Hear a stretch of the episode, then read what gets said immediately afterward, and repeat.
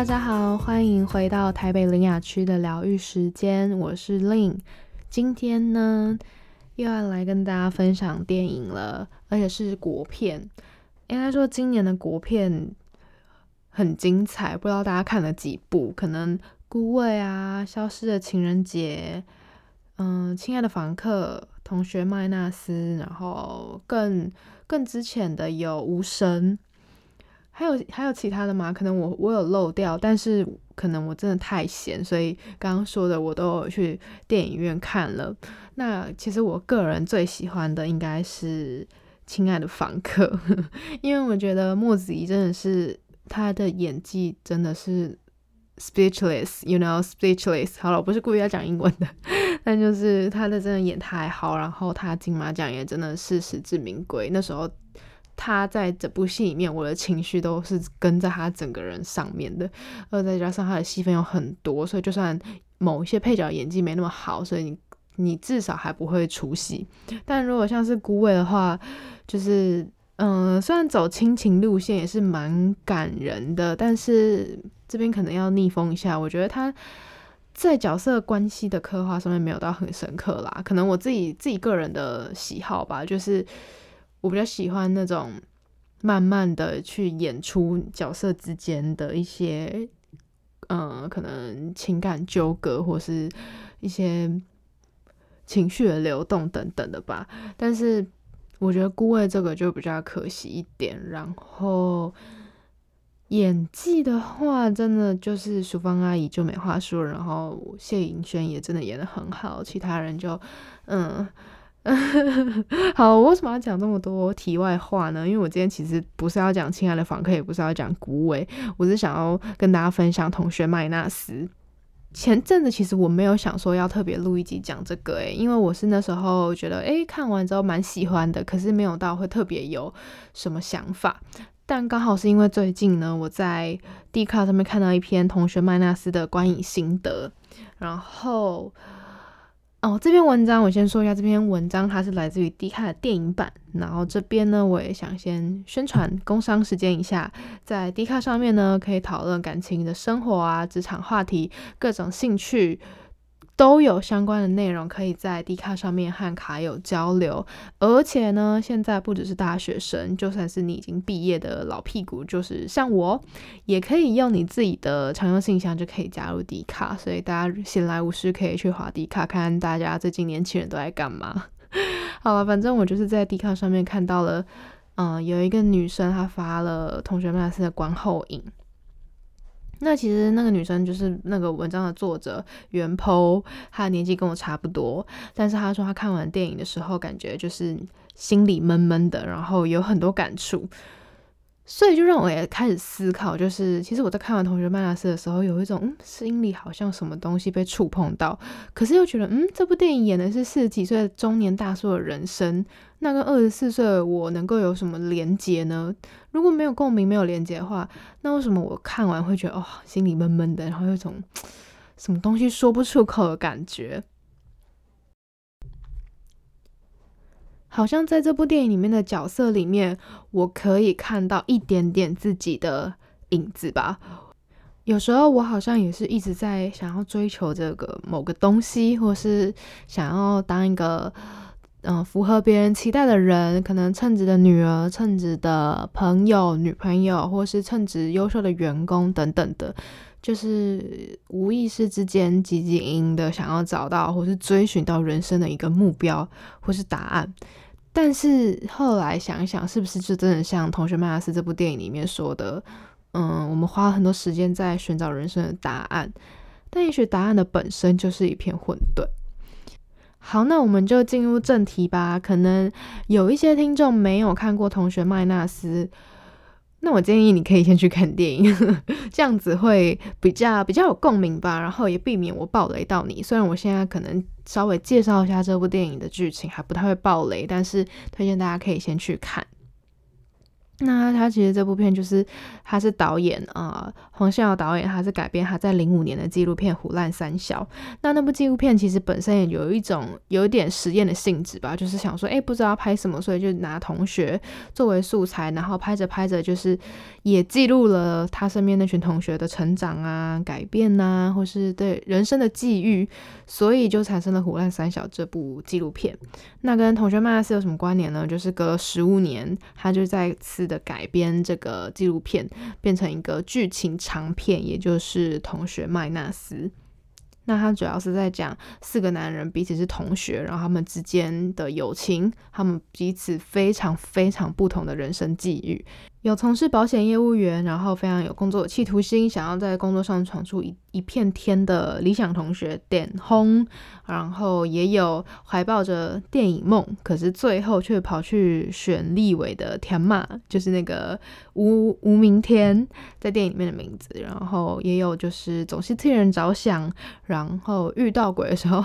讲话才不会结巴的 Big Gay。嗯，抱歉，我泰语不是很好，就是他叫 Big Gay。啊，最后一个是就是很可爱的纳豆演的，容易想不开，然后又痴情。他是在呃户政担任查户口的可爱同学罐头，也是我们的金马奖的最佳男配角嘛，大家应该有 follow 到这件事情。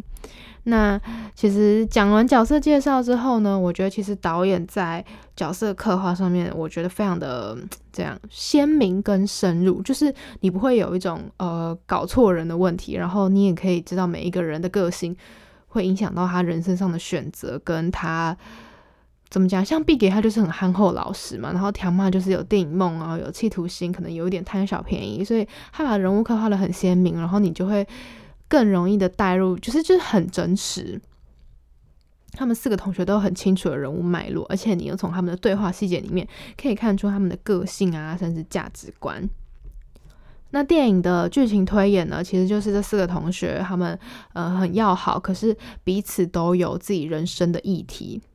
人生的 issue 就是困难点吧，可能有一些人是事业的起起伏伏啊，有些人是追梦的路途遥远或是很不顺，有些人婚姻爱情问题等等的。但是呢，始终如一的就是他们只要闲来无事的时候，他们四个人就会聚在一家泡沫红茶店，然后在外面打牌啊、抽烟呐、讲讲干话啊。然后的时候你就会觉得哦，他们人生外头的风风雨雨和那些心酸，好像在那个 moment。都不重要了，最重要的是他们四个人聚在一起开心就好。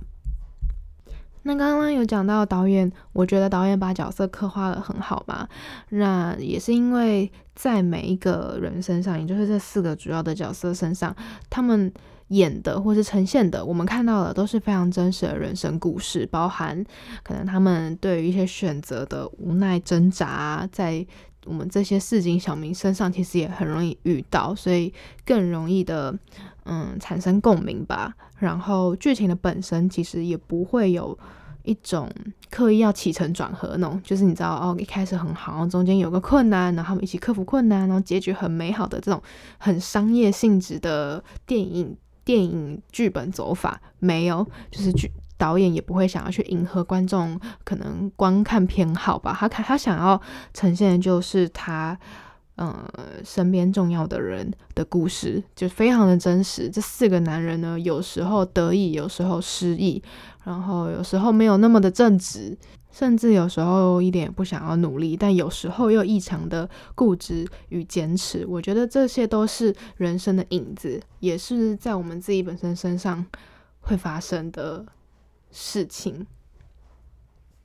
好，接下来呢，我要进入到就是更深的剧情讨论了。那这边可能就是会有点小暴雷。那假如你听到这边，你还没有看过《同学麦纳斯》的话，现在还有场次哦，就是 可以先去看，然后可能会对我讲的比较有共鸣，然后你自己也会比较嗯有想法吧。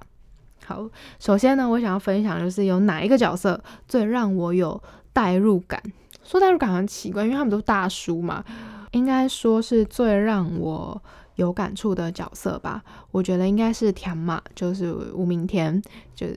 一开始有电影梦，可是后来跑去选立委的那个同学。我觉得也许我会觉得他最让我有感触，是因为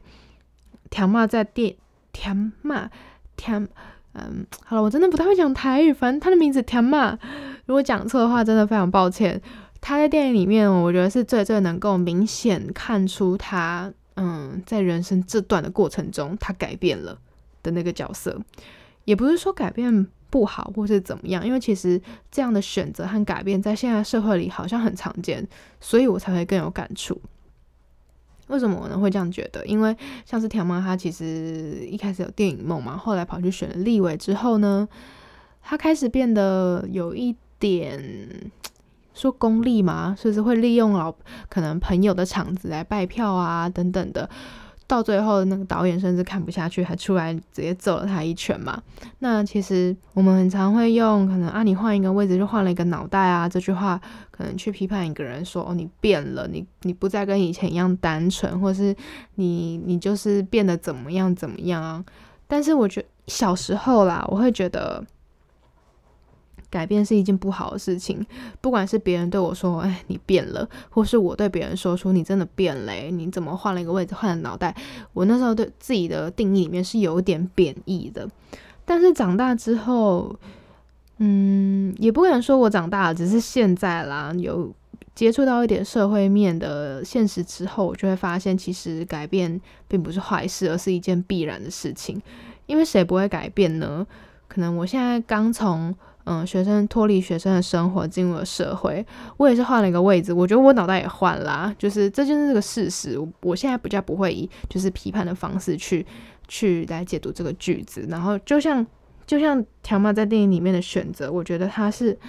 嗯，你可以说他你他怎么可以这样利用朋友，或是当初朋友这么好啊？你现在怎么就是为了选举，连朋友的丧礼都要在那边摆票？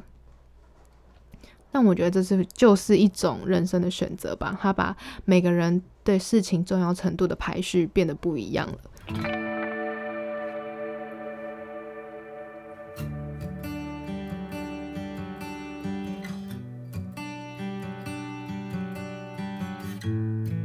不知道大家记不记得，有一幕是他们四个人在泡沫红茶店喝红茶。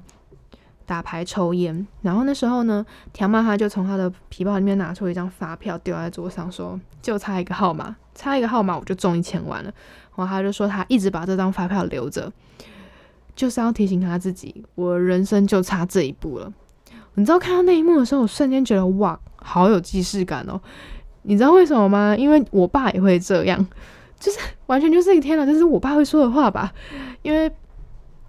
分享我这一个小故事，就是每年过年的时候吃完饭，然后我爸都会找我一起去买乐透彩。然后买乐彩的时候，他就会，你知道，每一年都会提出来讲这个故事，就是他从皮包里拿出一张他差一号就中大奖的彩券，然后跟我说：“你看，就差这一步，那时候差一号就中头奖了。我有预感，有一天我一定会中大奖。”然后这时候我妈就会在旁边碎念说：“啊，只有不努力的人才会整天想着要中乐透。”这哎，这边我先说，就是我没有要批评哪一方是对的，是错的，只是每个人对可能运气中发票投彩这种事情的价值观不一样嘛。只是在电影里面看到了这一幕，是我平常人生周边生活中也会发生的这一幕的时候，我就哎，让我去思考说，到底什么样的人会比较热衷于就是中发票啊、买彩券啊，或是想要就是中。怎么运用用运气，然后让他花一点小钱就可以赚大钱的这种想法，就是比较像我我没有要批判，只是我比较想要站在一个就是你知道小小分析家的角度去想说，如果把那些就是平常会主动去买彩券，然后他的心理动机里面是希望他可以借我们买彩券然后中大奖那种，就是如果是那种玩玩的啊，或是过年重启。喜气的都不算，就是单纯就是那些会主动去买彩券，然后心理动机是希望可以中大奖那些人口里面，有多少人会是劳动阶级，多少人又是中产阶级，多少人又是白领的高薪阶级呢？就不知道我这样讲大家有没有懂我的意思？就是我想要观察是社会阶级跟买彩券这件事情有没有关联。因为我自己是觉得啦，就是白领的高薪阶级那些有钱人，他们平常不太会说，哎，我要去买彩券，希望可以中大奖。我自己是这么觉得，但是又避免太主观，所以我有去查一些资料，看看有什么就是数数字可以说话。然后呢，我看到一篇报道，就是来自于华盛顿邮报，然后它里面有个财经专家叫做 Matt，他就说他是针对美国彩券的购买分析啦。反正那个 Matt 他就发现说，就是美国的成年人呢，他们平均每年每人会花台币九千块在买彩券，但是呢，年所得不到台币九十万元的家庭里面，他们平均每人却付出高达一万四千元在买彩券上面。好，简单来说就是，所得低的人，他们花在彩券上的钱，却比那些有钱人还要多。希望大家有懂我要表达的意思。那同理，就是有钱人会想要。会更积极的去兑发票嘛？我说的积极就是每每个每两个月积极营的说啊，我要兑发票，我希望这这这两个月可以中大奖什么的。有些人会是会会 care 这种事情吗？好像不会吧。哎，by the way，我上期发票中了五百块，超爽！我人生第一次中发票。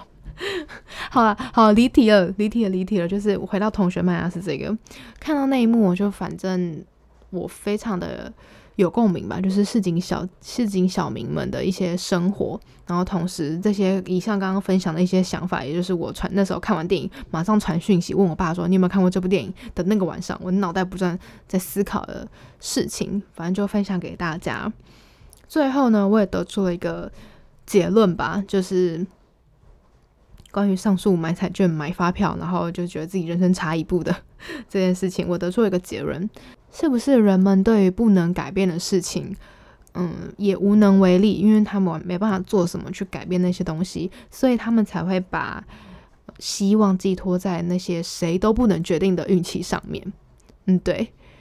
不能改变的事情可能包括就是哦，你的出生背景啊、原生家庭的社会阶级，其实这些都足够去影响你后面的可能教育啊、交友啊、同才啊的这些过程了，就像是。嗯，点轰在电影里面有一幕，他也提到说啊，我做什么事情都很认真啊，但什么事情就是不如意。其实这句话真的是充满着满满的无奈跟无力耶，就是有些事情你真的再努力你也改变不了。另外一个想分享的想法是，嗯，可能是我自己个人会比较在意这种东西啦，就是我觉得导演呢，他在这部电影里面对。呃，女性的描述其实有一点的单一，甚至有一些片段可以说是有点物化吧。应该说，我我觉得我很少看到这部电影里面的女性角色主动去诉说她的故事，或是导演的镜头是站在女生的角度去讲故事的。因为其实很多都是旁边男性角色去赋予他们的一些形象啊，或是一些轮廓。举个例子好了，就是电影里面三个大家最常看到的女性角色，第一个是麦纳斯，嗯，是他们同学们小时候的风云女神。然后那时候是说她要出国念书，结果后来被罐头发现说，哎，结果她其实是在做按摩小姐。那其实。麦拉斯很少开口说话，诶，他很少开口说他小时候，呃，怎么没有去国外读书啊？后来怎么会做按摩小姐啊？或者他现在过得好不好啊？他其实都没有讲，从头到尾都是这四个男同学就说，哎，刚刚小时候不是女生吗？啊，不是说出国读书，那现在怎么在做按摩小姐？就是，嗯，非常的单一吧，就是没有一个背后的故事出来。另外一个是高委员的助理，他叫瓦勒利，不知道大家记不记得他，就是那种长得很漂亮的。然后他那时候跟田妈出轨，就是田妈出轨跟瓦勒利乱搞。然后其实这个角色非常非常的典型，就是传统的男性对女性的刻画吧，就是长得很漂亮啊，然后在呃成功男士的旁边当小助理，然后不太会说话，不太会有意见的表达，然后呢用他的美色去跟其他的男人做一个交流等等的，这这个角色就是非常典型的那种套路啦。为什么就没有一些其他的更多元的对于这个角色的刻画呢？嗯，这是我的疑问啦。那当然，后来我在查资料的时候，很刚好是导演他也有被问到这个问题，就是他在拍或是在决定剧本怎么走的时候，他其实也有顾虑到说，他有发现啦，他有发现他在这部电影里面对女性的刻画很单一，然后也会怕说会不会有一些你知道，就是女女女性主义者的那种认真磨人吧，会去检讨他。我但我没有，我非常尊重导演哦。我这边必须说，那嗯，黄向导演呢，针对这个质疑吗，或是疑虑，他也有回答。导演说：“我是要拍电影，不是要当圣人，我只是想要真实呈现我对电影里的想象。那人家误解我也没关系，因为我是要做的是电影。”然后他说，嗯，写麦纳斯的时候呢，也觉得女性扁平，但是回到同一句话，我有意识到不足，但这是我的决定。然后导演也有提到啊，就是在呃同学麦纳斯里面的这些角色，其实都是有角色原型的，就是那些曼纳斯啊，或是安月姐啊等等的，都是来自于他真实接触过的人的人的人生故事，然后听经过一些。嗯，去特色化的改版之后衍生来的角色，只是他只选择了某一个面向的呈现方式而已。那当然，我也就是非常尊重导演这个创作的想法。只是，嗯，有趣的是，就是大家在于台湾这个民主又自由的社会，对于一部电影，大家有可以不同的想法，这就是台湾可贵的地方。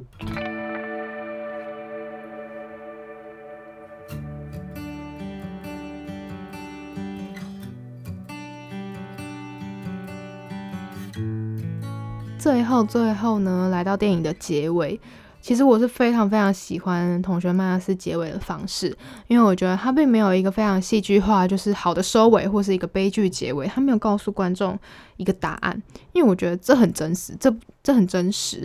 这部电影他在演讲的就是人生嘛，人生如戏，戏如人生。那不管人生多荒谬，那我们还是要过下去啊，就是好好珍惜身边的人，人生一定永远比电影精彩。好的。最后的最后，想再提一个，就是其实有去看电影的人，而且你有看到最后的话，就知道导演特别在结尾，就是片尾的部分，highlight 了左水溪公社。那嗯，我在这边就不特别去介绍这个乐团了，因为我觉得自己没有经历过那个时代，然后。对于这个乐团的了解，其实也都是从一些乐评人或是呃网络上的文章而得知而来。我觉得自己还不够格啦。如果大家对这个乐团有兴趣，可以去上网搜寻。反正呢，左水公社算是嗯五六年级生在那个年代的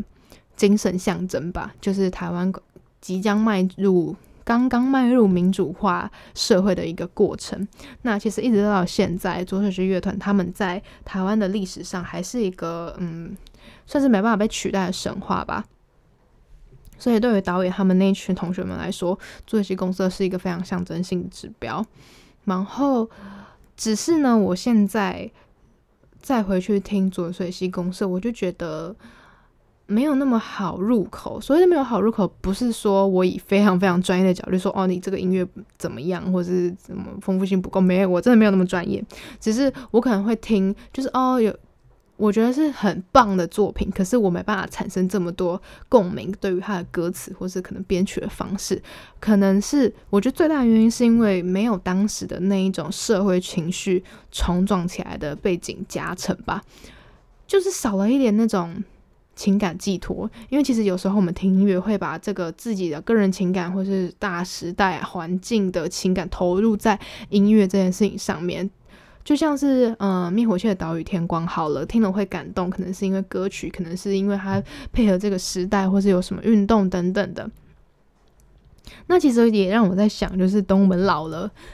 有哪一首歌，或是哪一个嗯音乐人是可以代表我们这个时代？就像同学麦纳斯他们一样，他们会非常的觉得哦，嗯，做一些工作是很他们的年代很有象征性的音乐乐团。那我们这个年代呢？就是等我们老了，哪一首歌，或是哪一个乐音乐人，是我们一讲到，或是一播他的音乐，我们就会起鸡皮疙瘩，然后就是会有那种满满的回忆啊，满满的悸动啊。而且那些也是以后那种我们老了的那时候的年轻人没办法懂的。而且搞不好那时候大家都不会用耳机听歌了，就是你知道，或许有更高科技的发明。然后我们现在这些朗朗上口的歌啊，在下个时代人的耳里，可能也就是一个听过的传奇音乐人，但是对他们来说，不会那么着实的打到他们心里里面吧。我自己是很好奇这个这个部分啦，然后同时也可以在思考到，就是诶，你觉得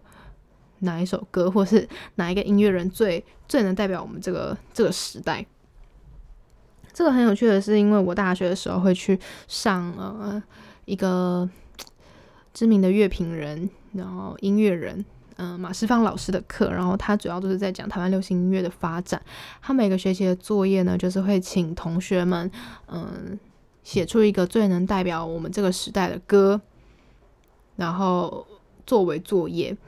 他会在整理之后呢发在他的 FB 上面。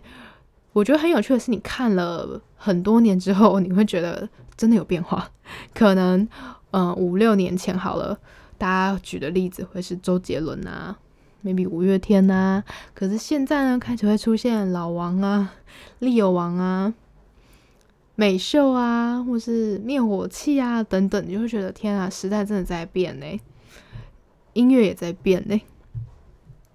好，离题了啦，怎么从电影讲到？讲到女性主义，然后又讲到讲到音乐了，我真的是史上最会离题。那总而言之呢，我觉得《同学麦纳斯》是一部我觉得很真实、很值得大家去看的电影。而且每个人其实生命经验不同，你在这部电影里面会得到的东西也不同。你有可能就是哦，看完之后你真的没什么感觉；那你也有可能就是哇靠，我现在二十几岁看这个，我就好有感觉，或是。得到什么启发都有可能，我觉得大家就保持着一个看故事，然后嗯，能够或许能够疗愈到你的心态，去电影院看看这部电影吧。那假如你有看过《同学曼拉斯》，然后你也觉得蛮有想法，然后今天听我分享，你也觉得诶有些点也不错，我你也可以到 IG 来跟我讨论。然后最最最重要的是呢，可以去 Apple Podcast 帮我留言五颗星，也可以留下你对嗯这一集的想法，或是你有什么想说的话，也可以在上面说。啊，还没结束，就是有些听众可能不知道，我的节目呢，其实在 KKBOX 上面也上架了，然后大家可以去使用 KKBOX 来收听，因为 KKBOX 说的唱的都好听，快上 KKBOX 免费收听数千档 Podcast 节目哦。那我们下一集见吧，拜拜。